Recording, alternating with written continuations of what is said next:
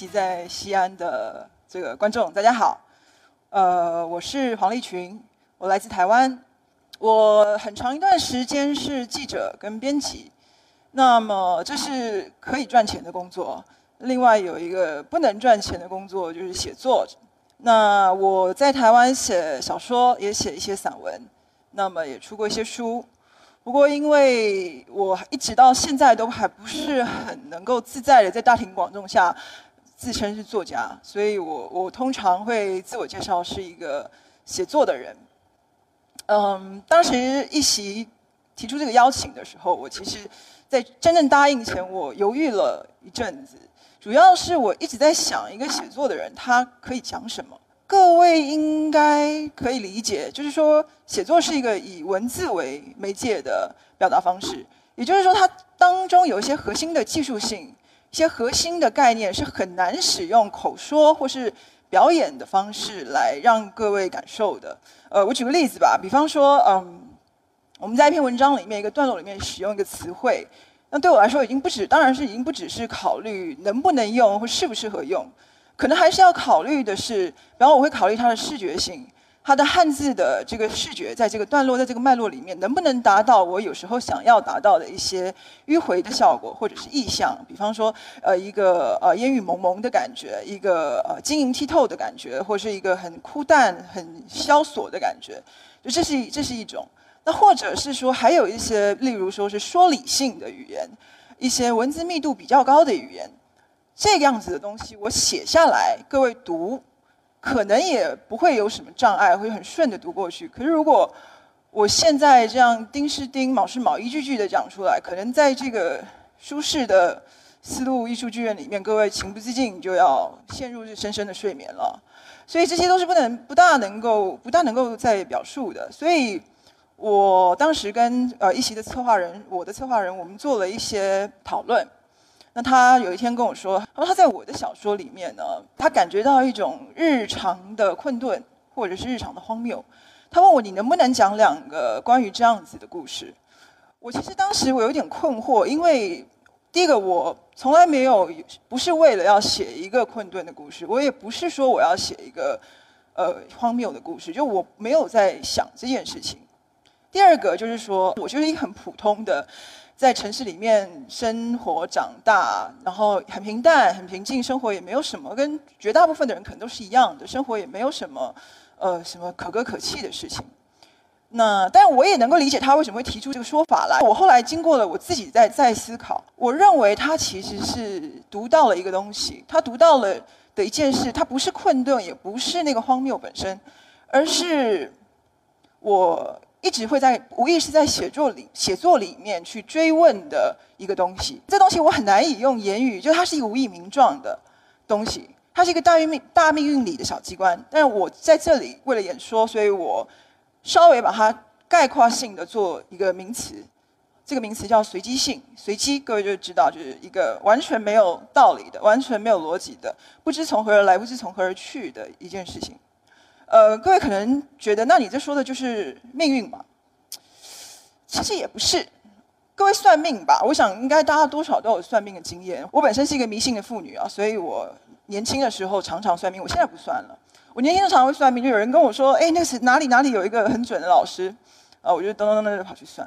那我自己对这个事情也有一点兴趣，所以我会呃读一些关于紫微斗数啦，或是子平八字啦这样子的书。那么，可是我。在这过程中，其实我深刻的感受到一件事情，就是说，像他，他是他的理解的方式是，他认为我们背后其实是有一个剧本的，是一个套路的。那我们只是去呃算命，就是让你去看一看，偷看一下你的剧本接下来写什么，就下一场会不会有帅哥出现这种事情。打个比方吧，例如就是命运的套路这件事情，各位可以知道，就是说从希腊悲剧以来到今天。所有的伟大的文学，所有的经典的作品，各位应该都会同意，就是说他他们追寻、他们探问的、追问的事情，跟人类有关的处境，其实都是差不多的，或者是说人类会遇到的困境，其实也都是差不多的，是有个套路的。那佛家就会说，他说就是呃怨憎会，讨厌的人冤家偏偏遇见了，爱别离，跟你亲爱的人分别了，求不得，你想要的东西你要不到，但。命运是这样一个大的东西，它是这样一个贯穿横亘于人类的古往今来的一个沉甸甸的存在。可是随机性恰好相反，它不是这样的。随机性是一个极为小的，在这命运中极细微的，你会特别容易忽略它，它的存在或不存在都不影响历史的进程，非常的小。可是，它会做到一件事。他会为命运在你身上刮擦留下的痕迹，做一个决定性的定义，就像是蛋糕吧。蛋糕，你看了一个蛋糕在那儿，你吃进嘴里，你会知道那里面有盐、有糖，可能还有一些柠檬皮，可是你看不见。也就是说，或你你它极为的微小，极为的飘渺，可是它决定了滋味。呃，我我想我可以用我自己的故事，我自己的一个故事来。稍微可能可以更好的来解释这个概念。我的父亲很早就过世了，他是在我小学一呃不是小学对小学四五年级，大概十岁十一岁的时候过世，是交通意外过世的。我记得那一天是这样的：我放学回到家，傍晚嘛四五点吧，然后接下来再过一段时间，我父亲也回来了。哦，这听起来很普通，对不对？但各位在我家这是很稀奇的事情，因为我父亲是一个非常爱玩的。男性哦，他每天都会，他很四海，他很海派，朋友都喜欢他，他有各种各样三教九流的朋友。就是我，我印象中，我小时候，我一个礼拜大概只有周末，我父亲会在家里面吃个一到两顿饭。平常的晚上，他下了班就真的就是跑出去，然后跟朋友玩啊，到深夜才回来。那那时候我已经早就已经睡了。所以那天呃，我看到他回来，我就很高兴。我说：“哎，你不出去了吗？”这样。他说我不出去了，我今天很累啊，不想出去，我要在家这样。然后啊，我们就吃饭，去吃饭了。好啦，吃饭吃到一半，电话来了。哦，那个时候大家都没手机嘛，都还是那个家用电话。他就去客厅接电话，我就竖着耳朵在那儿听。我就心想，就不要有人来又来找他。啊，果然 就是有人又来找他。那不要是今天，你今天已经答应了我啊！你要是答应我你在家，你怎么不能说话不说话？偏偏就是今天。啊，挂了电话。他就呃说啊，那个谁谁谁找我一个应酬，一定要去，他就要出去。那我母亲就收拾收拾，然后帮他招招呼招呼他换一下衣服，然后我就继续在餐桌上喝我的汤嘛。我心里很不痛快。那个时候我家客厅跟餐厅中间有一个呃隔屏透空的隔屏，那中间有些横的玻璃层板，上面摆一些小摆饰啊什么的。那我我父亲就透过那个隔屏，呃往我我我我的这个地方看。他就说，他就叫我的小名，但是在在这里我不好意思复述了。总之就是叫我的小名了，然后就说啊，爸爸要出门了，拜拜。台湾腔会说爸爸这样。呃，那个时候我就做了一件事，我就我就抬起头看他一眼，然后我还把头低下，我就一句话都没说，一把头低下来继续喝汤。呃，我父我就记得我父亲的口气其实还是有一点就是不好意思的，甚至有点讨好的，但我就特别的不高兴。他其实是一个对孩子很很宽厚的父亲，他也没有怎么样，他也就可能就笑笑，然后就 kitty 东西钥匙的东西拿一拿就出门了。那天晚上就出事了。我后来想，就在童年失去你生命中重要的至亲这件事情，它其实是一个命运的套路，对吧？就有非常多人他的生命都会有这样的经历。可是我那天的我在一个脑子里面一个极为细微的一念，就是说，你知道，我可以用各种方式来表达我的不痛快。我可以抱怨，我可以说你很讨厌你，你赶快回来，这样你说话不算话。我甚至可以哼一声，也可以哼，这样也可以，对吧？就是你，你有很多种方式。可是我在那个时候，我选择了一个方式，就是我抬起头看他一眼，特别看他一眼，我把头低下，我不讲话，刻意的不讲话。所以这个这个无可名状的一个随机的一个不可说的针尖大的这个这个行为。他却对我跟我的父亲下了一个最后的注解，就是我我没有机会跟他说再见，而且不仅是没有机会，那个机会也不是一个不可抗力，不是一个什么谁强制剥夺的，他是我自己把它掐掉的。所以呃，后来我在我自己成长过程中，我有些时候会特别注意。我小我们长大嘛，就会开始看电影啊，看小说，我就特别注意像有些像这样子的事情。有部电影。叫呃是小林正树，一个日本导演叫小林正树，他的电影叫《切腹》。呃，这部电影我就很喜欢。那这切腹的故事说的是什么呢？他说的是一个岳父给女婿报仇的故事，这听起来有点腐，对不对？但他那个报仇呢，还不是那种快意恩仇的，一点都没有快的成分。那个报仇是非常刚烈的，然后甚至还用整个人全身心、身心、生命都扑进去的那样子，整个把自己都搭进去的那种报仇的方式。所以说就更服了。但其实故事是这样子的，故事是说，嗯，他这个女婿呢，他是江户时代嘛。那女婿呢？他的他的主公，他的主家已经灭亡了，所以他就是一个落魄的武士。那没有主家的的的养着他，他能做什么呢？他就只能去教书，他去教汉学。那就很穷，可是很惨，他还孩子还生病了，又穷，儿子又生病，他就真的是散尽所有的去给孩子治病。他到最后连他的佩刀都当掉了。各位应该可以知道，相信很多听众都知道，就是说，在日本的武士的文化里面，如佩刀比自己的命还重要。所以你可以想象，他把佩刀都当了之后，那个那个穷途末路的程度。那当了之后，他为了还要维持他这个武士的体面，他不能就是变成一个平人嘛，所以他在那个刀鞘里面放了竹刀，就是那种练习用的竹片做的刀子。啊，穷途末路到这个地步，所以有一天他就动了一个脑筋。他就去另外一个很大、目前还很有势力的一个武士的家族的门口。总之就是说，他他他说我我没有办法了，那可不可以让我在你们的门口切腹，呃，成全我作为武士最后的这个体面？那各位，其实那个时候就是这就是一个常常发生的事情，也就是大家都心照不宣。就是如果你是就是那个大家族，那个那个家族的人也不会真的让你在那里切腹的，他就会。给你一点钱，然后意思就是说啊，我们你的忠义之心，我们这是我们忠义之心，但你不要在我们在我们这边切腹不方便。他们当然也不会追究你拿了钱有没有去别的地方切，他就不会追究这个事情。但基本上就是大家一个心照不宣，就是真的是走投无路的人的的一一一些小小的这种这种事情。可是那一天，那个家族的里面的一个家臣，高级的家臣，这个家臣就说，他既然这么说，那我们就让他这样做吧。我觉得应该要这样子，这是武士的。光荣，这下他就傻了，他就等于是有点骑虎难下，被逼上了一个这个状况。可是，在电影里，这个岳父说：“他说，如果你们只是让他在这里切腹了，其实我不会报仇的。关键在哪里？各位还记得前面说的吧？他把刀当了，他身上只有竹刀。他们跟他说，武士最终的荣耀就是用自己的刀来切腹。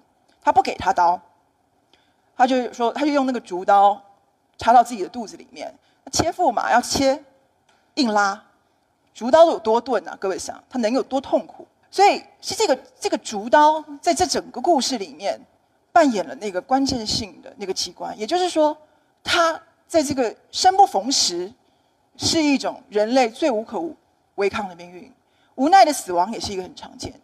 但是这个竹刀会永永远远的插在这故事里面所有人的心上，或者是说我以前读过一个一个小说。汪曾祺的小说，它叫《黄油烙饼》，我不知道在座应该可能也也有朋友读过。它也是一个很，它是一个很简单、很简单的故事。它讲一个小男孩萧胜，萧胜小时候跟奶奶住在一起，因为他的父母在口外工作。那呃，有有一次爸爸来探望他跟奶奶，就就说：“呃，我给你给你们两罐黄油吧。”小说里面就写说：“啊，这个装在玻璃瓶里面很漂亮，奶奶也舍不得吃，也舍不得用。”就每天看看他拿出来擦一擦，再放回去。可是后来奶奶死了，但是饿死的。为什么饿死？因为那个时候饥馑，没有口粮。他把自己，他把所有的东西都给萧胜吃了，是自己把自己给活活饿死的。那后来这样子，因为如此，萧胜就被父母带到口外去生活了，呃，父母的单位上。可是渐渐父母那里也吃不上一顿像样的饭了，啊，也开始吃一些真的很粗、很粗食、不可下、很难下咽的饭。可是有一天呢，父母的那个好像大概就是村子吧，或是或是，总之就是一个一个单位就开会，开干部会议，干部就吃的还不错，干部就吃黄油烙饼。但肖任的他自己家是一般的嘛，他就坐在家里面，就闻到那个食堂就飘来黄油烙饼的香味，他就坐在那儿，他就问爸爸说：“为什么？爸爸为什么他们吃黄油烙饼？啊，爸爸为什么他们吃黄油烙饼？”那爸爸被问的没有办法，也不知道怎么回答。后来他母亲就一直很沉默，啊，他母亲就吭一下站起来，然后就把那两罐又是从从奶奶家在原封不动带回来的黄油拿出来了，兑上一点糖，然后加了一些白面粉，然后再弄了烙了两块饼给萧胜吃。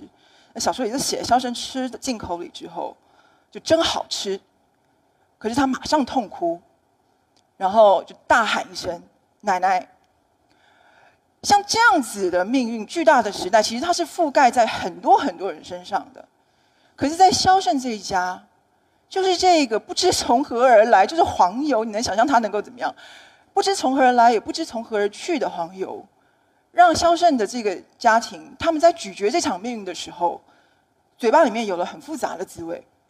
所以，那汪曾祺就特别这样写了，他就他写他很很会写，所以他在那个这篇小说的最后，他用一个很含蓄、很内敛啊的的很婉约的笔法，点出了这个事情。那两句是什么？他写：“黄油烙饼是甜的，眼泪是咸的。”我讲到这里，各位可能会觉得说：“啊，那这个是不是就在讲一种生命的残酷呢？”我觉得也不是。怎么说呢？我觉得年轻的时候，我的确是比较会去注意他残酷的那一面，就是这种命运机关中残酷的那一面。呃，我觉得年轻，所有年轻人都这样啦，就是特别容易痛，全身的那个神经末梢都打到最开，然后你跟那个世界任何一点碰撞，你都觉得遍体鳞伤，就就就是这样。可是我我现在我现在是中年人了，我奔四了。很快就四十岁了，我觉得在这个年纪，就是一个呃，怎么说，就是一个扶着腰站在路中间，然后因为这时候腰椎真的也不大行了，扶着你这个不大好的腰椎站在这个路中间，你会往前看，你还有什么路路可以走？可是你会往背后看，就看你是怎么走来的。呃，年轻的时候大概不会这么想啦。年轻的时候就是后面东西，所有的东西都哗哗的追赶你，你就是一直往往前跑。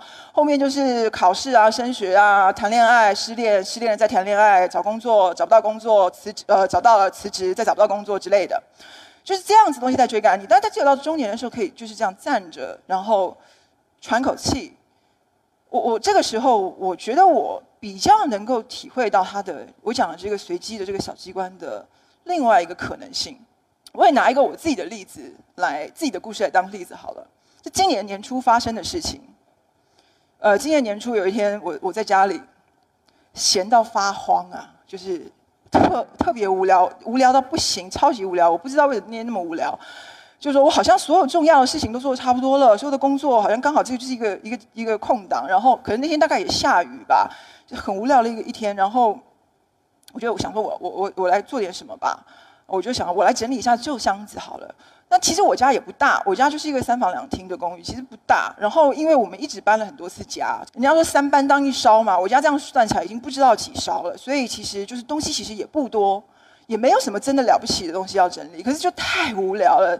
总之，呃，我就在那里整理那些旧箱子。这时候我就找到了一叠文件，薄薄的，也不多。但这就很奇怪，也就是说我没有看过这叠文件，这么多年来，它就在我家的，那我就没看过。那我就无聊，就把它打开来。那里面是我祖父、我爷爷，呃，很多很多年的一些证件，一些很薄、很少就几张一些文件。我是看到了这个东西之后，我突然意识到一件事情，就我不认识我爷爷啊，当然不是那个不认识，但因为我爷爷也是很早就过世了，我四五岁的时候就过世了。可是我只知道他是一九四九，他就是他是军人，然后他是一九四九年到的台湾的一个军人。除此之外，我都不知道，我完全不知道他的上半身的任何事情。那这时候我意识到，其实这是一件有点奇怪的事，因为好像眼前一直都有东西遮着，你都没有注意到。这时候突然掀开了，就是说我所谓的不知道，是连家里我家里的人对他的事情几乎是绝口不提的。都不讲的。然后你知道我们小时候会有种经验吗？就是你会听家里面的人闲话啊、讲古啊，你就会知道了这些蛛丝马迹。我们家人一概不说，绝口不提。可是各位不要以为我的家族是一个沉默寡言的家族，他们是一个很爱讲人家闲话的家族。所以，所以这不这这个不合理，这真的不合理，就很话唠的的一家人。所以这不合理。那这个时候我找到了一张一个文件，这个。它上面写的是什么？它上面写的是战车第一营的某某某中尉排长某某某在缅北战役有功，所以他得到了一个奖章。那这个不是奖章，这个就是那个奖章的执照还是什么之类的。那奖章已经在不知道弄什么时候已经弄丢了，都已经不见。但是这这张纸就是因缘机会还留了下来。说起来也是很惭愧，也是有一点不好意思。我其实我根本不知道什么是缅北战役，那是什么东西？就是战车第一营那是什么？这样，我就那当然感谢网际网络，我就上网就开始的查，那我就知道了一些背景知识，就是说缅北战役它是呃二十四届大战的时候在太平洋战场的一段时间的一个战役。那在这场战役中。有一个日日军有一个指标性的挫败，也就是盟军的一个很重要的胜利，叫做瓦鲁班战役。瓦鲁班战役的重要性不只是当时他完成了很重要的战略推进的目标，还包括其实他当时缴获了日军的官房，缴获官房是大事。那缔造了这个瓦鲁班战役的胜利的主要的主力部队，就是这个我我爷爷所在战车第一营。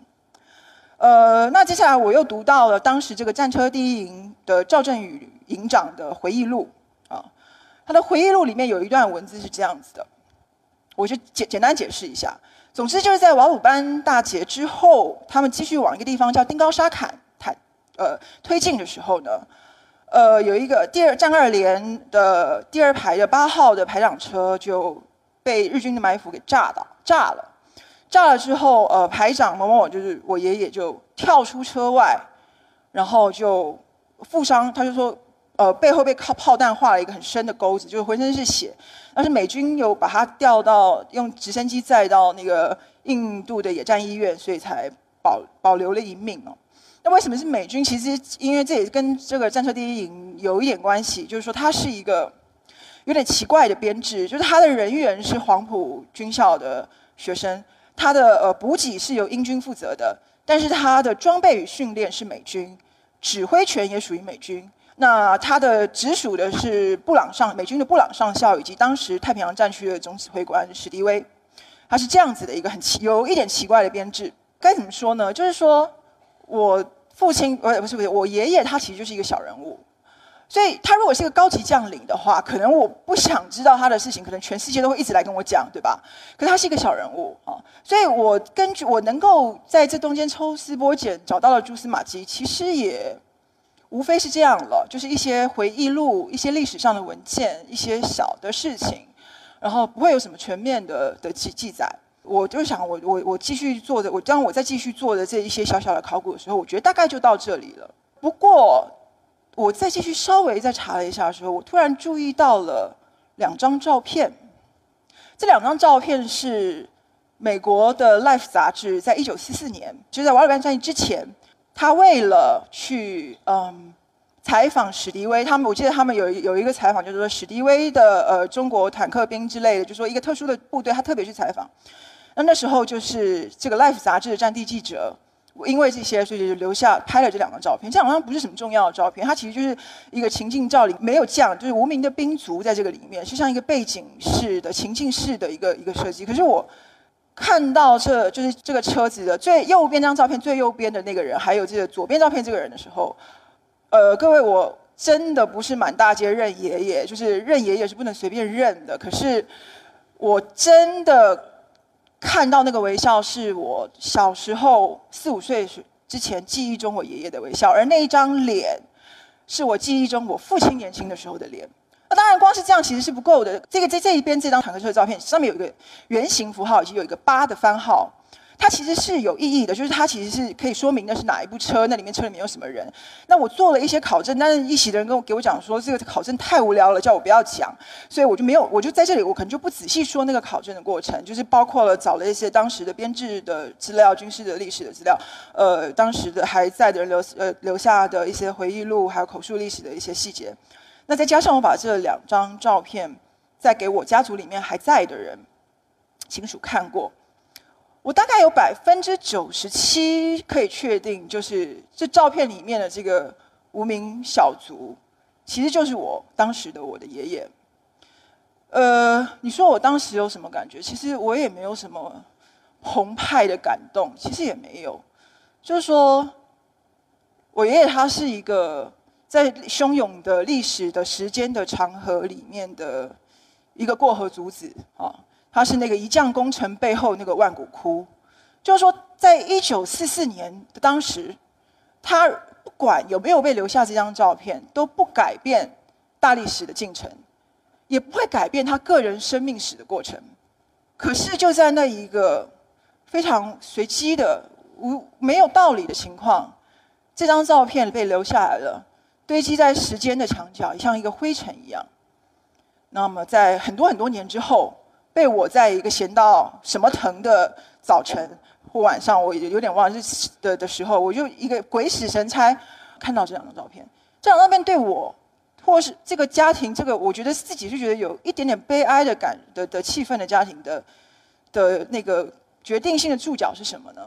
就是说，我曾经是一个没有机会，我曾经没有机会跟我父亲说再见。可是这个偶然又让我在很多很多年之后，他把我领到了一九四四年的我的爷爷的面前，他重新他让我在他把我领过去了，一个穿越了吧的感觉，所以。我的感觉是这件事情，它还是有一种偶然的慈悲。讲到这里，其实我抵死反抗，把所有东西导向一个励志的心灵鸡汤的方向。就我绝对不会跟大家说，各位你们要把每一天当做第一天来活，你们也要把每个人跟每个人最后的一的见面都当做最后一面。我我不会这么说，因为这其实反而是不健康的。就我们人不能在这么有意识、刻意的高强度的情绪底下生活，那不是过日子的方式。那我也不会跟各位说啊，生命还是很美好的，不是？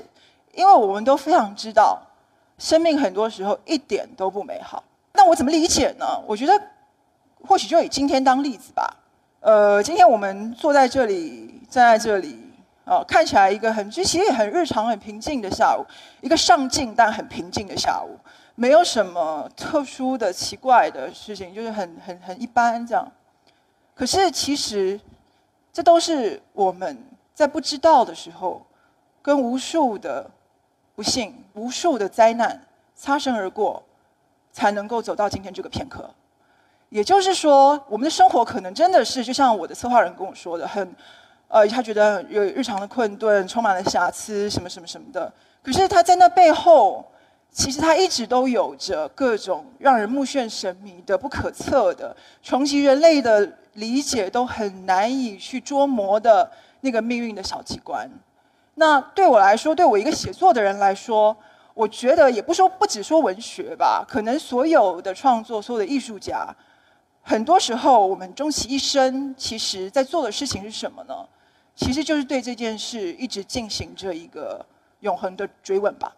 呃，我想时间也差不多了，我的时间控制的还不错啊。那今天我的演讲就到这里结束，那谢谢大家，晚安。